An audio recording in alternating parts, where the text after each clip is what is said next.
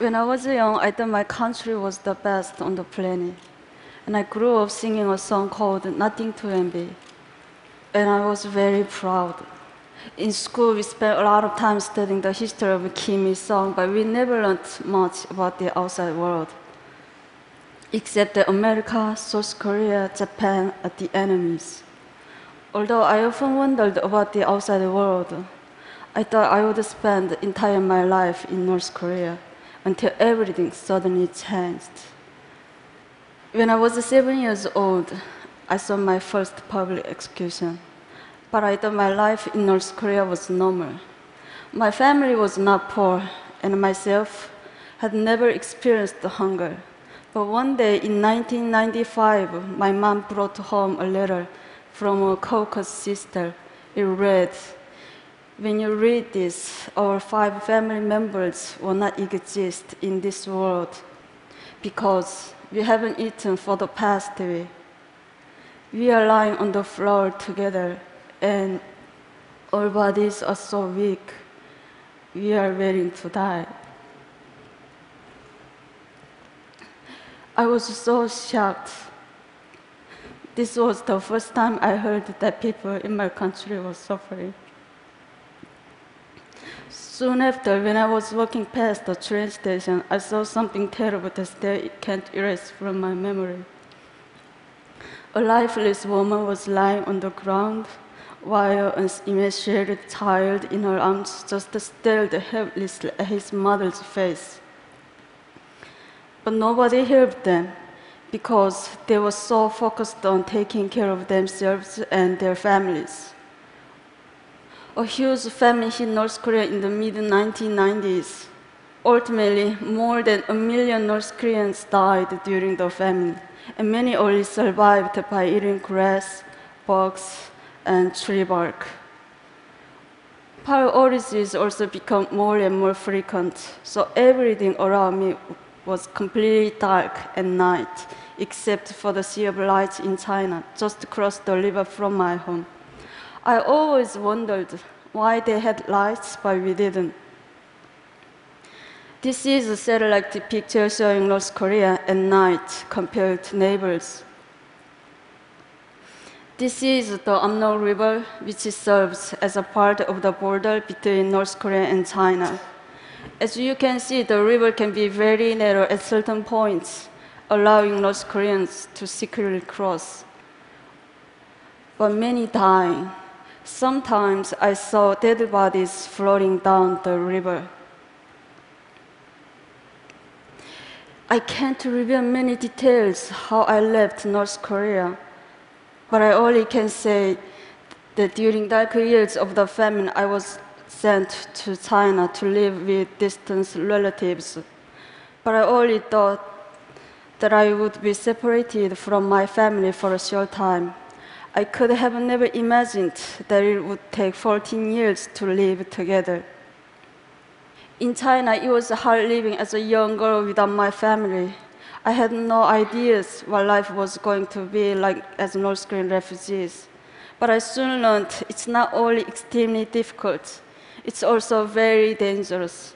Since North Korean refugees are considered in China as illegal migrants, so I was living in a constant fear that my identity could be rebuilt and I'd be repatriated to a horrible fate back in North Korea.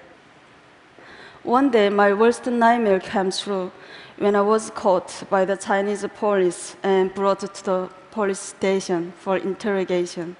Someone had accused me of being North Korean, so they tested my Chinese language abilities and asked me tons of questions. I was so scared. I thought my heart was going to explode. If anything seemed unnatural, I could be imprisoned and repatriated. I thought my life was over.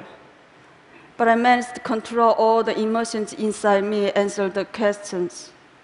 After they finished questioning me, one officer said to another, This was a false report. She's not North Korean. And they let me go. It was a miracle. Some North Koreans in China seek asylum in foreign embassies, but many can be caught by the Chinese police and repatriated. This group was so lucky. Even though they were caught, they were eventually released after heavy international pressure. These North Koreans were not so lucky. Every year, countless North Koreans are caught in China and repatriated to North Korea, where they can be tortured, imprisoned, or publicly executed. Even though I was really fortunate to get out, but many other North Koreans have not been so lucky. It's tragic that North Koreans have to hide their identities and struggle so hard just to survive. Even after learning a new language and getting a job, their whole world can be turned upside down in an instant. That's why, after 10 years of hiding my identity, I decided to risk going to South Korea. And I started new life yet again. Settling down in South Korea was a lot more challenging than I had expected. English was so important in South Korea, so I had to start learning my third language. Also, I realized there was a wide gap between North and South. We are all Korean, but inside we have become very different due to 67 years of division. I even went through an identity crisis. I, am I South Korean or North Korean? Where am I from? Who am I? Sadly, there was no country I could proudly call my own. Even though adjusting to life in South Korea was not easy, but I made a plan. I started studying for un- university entrance exam. Just as I was starting to get used to my new life, I received a shocking phone call. The North Korean authorities intercepted some money that I sent to my family, and as a punishment, my family was going to be forcibly removed to a desolate location in the countryside. They had to get out quickly, so I started planning how to help them escape. North Koreans have to tread for incredible distances on the path to freedom. It's almost impossible to cross the border between North Korea and South Korea.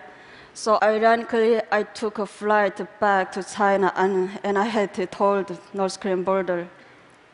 Since my family couldn't speak Chinese, I had to guide them somehow through more than 2,000 miles in China and then into Southeast Asia.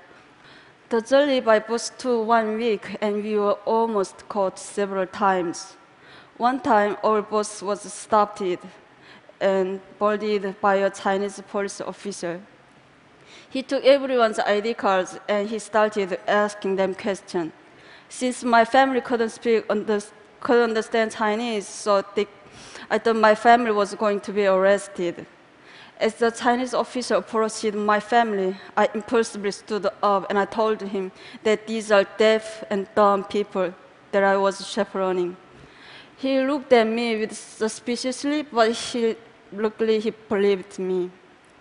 We made it all the way to the border of Laos, and, but I had to spend almost all of my, my money to bribe the border guards in Laos. But even after we got past the border, my family was arrested and jailed for illegal border crossing. After I paid the fine and bribe, my family was released in one month. But soon after, my family was arrested and jailed again in the capital of Laos. This was one of the lowest points in my life. I did everything to get my family get to freedom and we came so close. But my family was thrown in a jail just a short distance from the South Korean embassy. I went back and forth between the immigration office and the police station, desperately trying to get my family out. But I didn't have enough money to pay bribe or fine anymore. I lost all hope. At the moment, I heard one man's voice ask me, What's wrong? I was so surprised that a total stranger cared enough to ask. In my broken English and with a dictionary, I explained the situation, and without hesitating, the man went to the ATM and he paid the rest of money for my family and two other North Koreans to get out of jail. I thanked him with all my heart and I asked him, Why are you helping me? I'm not helping you, he said. I'm helping North Korean people. I realized that this was a symbolic moment in my life. The kind strange symbolized new hope for me and the North Korean people when we needed it most. And he showed me the kindness of strangers and the support of the international community are truly the rays of hope when North Korean people need. Eventually, after our long journey, my family and I were reunited in South Korea. But getting to freedom is only half the battle. Many North Koreans are separated from their families, and when they arrive in a new country, they start with little or no money. So we can benefit from international community for education, English language training, job training, and more. We can also act as a bridge between the people inside North Korea and the outside world because many of us stay in contact with family members still inside and we send information and money that is helping to change North Korea from inside. I've been so lucky received so much help and inspiration in my life. So I want to help give aspiring North Koreans a chance to prosper with international support. I'm confident that you will see more and more North Koreans succeeding all over the world, including the TED stage. Thank you.